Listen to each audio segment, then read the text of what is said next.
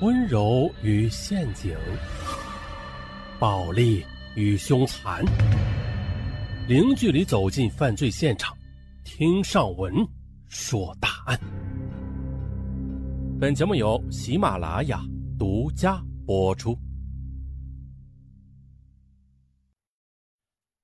本期大案：女尸残臂。啊，本期啊也是与法医有关的案件。那为什么说是也呀？因为之前说过一期啊，关于法医的啊，再来一次啊，咱们开始。我叫叶佳琪，七零后，出生于江西省玉山县的一个偏僻的山村。我三岁的时候，父亲上山砍柴，意外摔伤，腰部脊椎受伤，导致半身不遂，下肢瘫痪，卧床三年不起。后来又因为久治不愈，褥疮感染。而去世。家里没了劳动力，奶奶已经年过七十，母亲又体弱多病，剩下的都是年幼儿童。十四岁的大姐叶素清被迫辍学，肩负起家里的所有农务，她需要养活吃不饱的一家老小。那个时候，我们家里总共有七口人，就我大姐一人可以下地干活。现在回头想想，一个只有十四岁的小女孩，却成了养活一家人的主要劳动力，觉得那真是一件不可思议的事儿。家里虽然穷，自己失去学习机会的大姐却一直鼓励我努力读书。就那样，我一边放牛一边看书，日子过得虽然紧巴巴的吧，一日三餐也只有梅菜干、腌菜相伴。可是学习的路上，那算是一帆风顺的。后来我考上了当地最好的玉山一中，再后来又考上了全国重点大学同济医科大学，专科学的是法医。可遗憾的是，那一年的我的母亲也因病而离开了人世。在武汉求学的五年，我在法医系学到了最基础的法医学理论，而更为重要的是，我看到了自己。未来的法医之路。那如果将时间退回到上个世纪，连我自己都不曾想到，当年的放牛娃后来会成为一名法医，穿着警服，频频的奔波于这座城市的各个角落的命案现场，去寻找凶手在犯罪现场和被害者尸体上留下的蛛丝马迹。而在命案现场复杂的环境中，还原死者被杀的过程。这是我作为一个法医的终极目标，也是我在勘察现场时最为担心的事儿。我检验过超过两千具尸体，尸体和现场的种类也是纷繁复杂，但是大多数的时候，经过勘察和检验，都可以顺利的解决问题。当然，有些时候工作带来的巨大压力也会让我彻夜难眠，以至于终身难忘。大学毕业之后的我，先去了福建省晋江市的公安局工作，在晋江刑警队做了一名初级法医。工作了一段时间之后，我才知道，法医职业的确的需要强大的心理。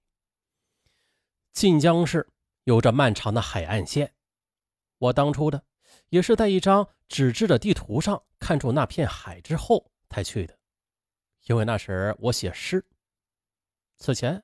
我从来没有看见过海，可是，在我的诗歌里边却有海。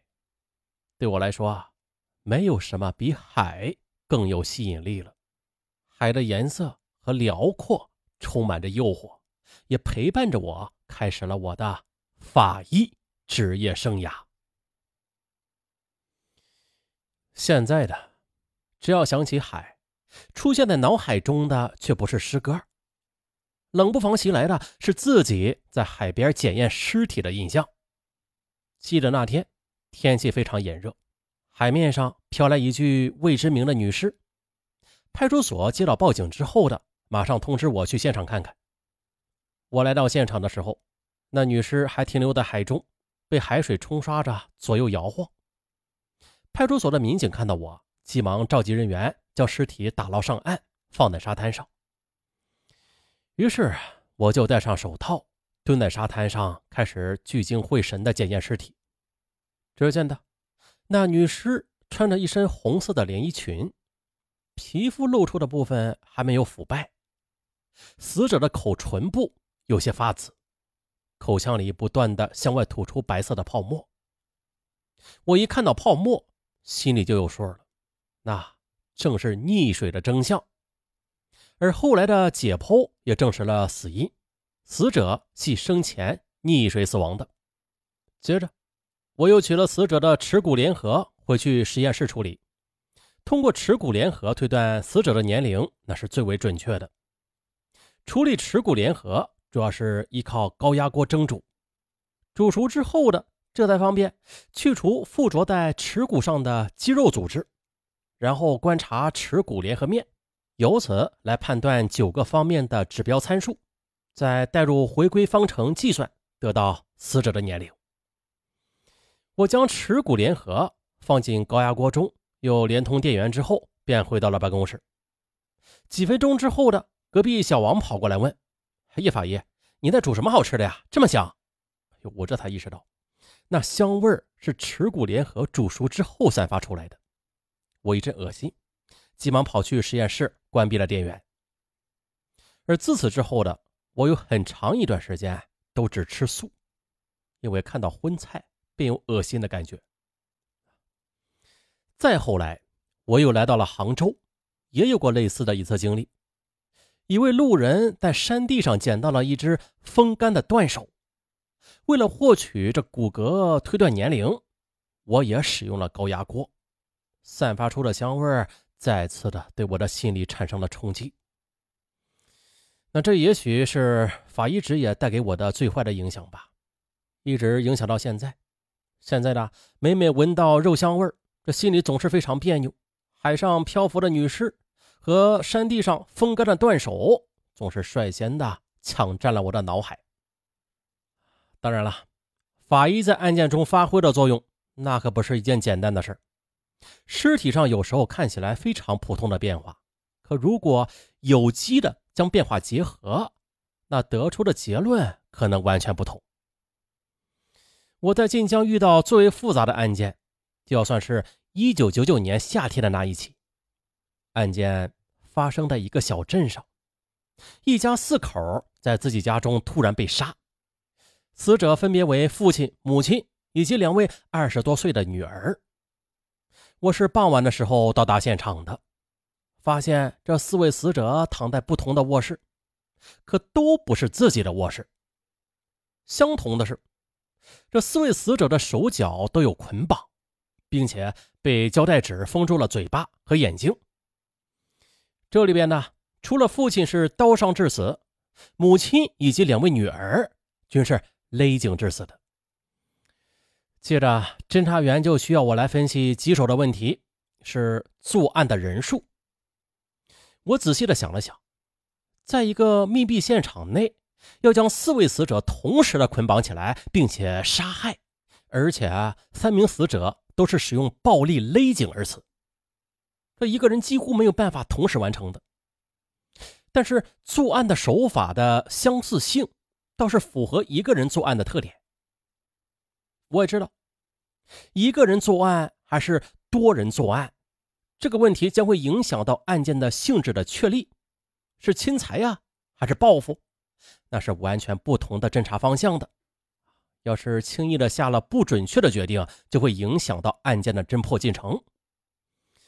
于是，在尸体解剖之前的，我就选择了默不作声，因为在我心里没有足够的依据，尸体。被转送到了殡仪馆的简易解剖室之后，我便开始惴惴不安的逐个的去解剖尸体了。直到凌晨的时候，我这才将尸体解剖完毕。可是令我惊讶的是，我找到了重要的证据，那就是四位死者的胃内容物。经过和侦查数据碰撞，我反复的核实发现，这四个人的胃内容物消化程度存在着时间差。于是我提出了自己的看法：这凶手是单人作案的，而四位死者在遇害时存在着时间上的先后次序，而不是同时。我主要的理由就是，凶手的作案手法很相似，四位死者的胃内容物消化程度存在时间差，而且尸斑和尸僵表现出来的死亡时间也有一定程度的差异。又结合现场勘查的数据之后的，我又根据四位死者死亡的时间先后的次序，在脑海里就形成了这样的画面：先是母亲，她在家里遭受到了凶手的捆绑。勒死，再然后两个女儿回家，同样的也遭到了捆绑勒死，最后是父亲回家，同样遭到了捆绑再杀害。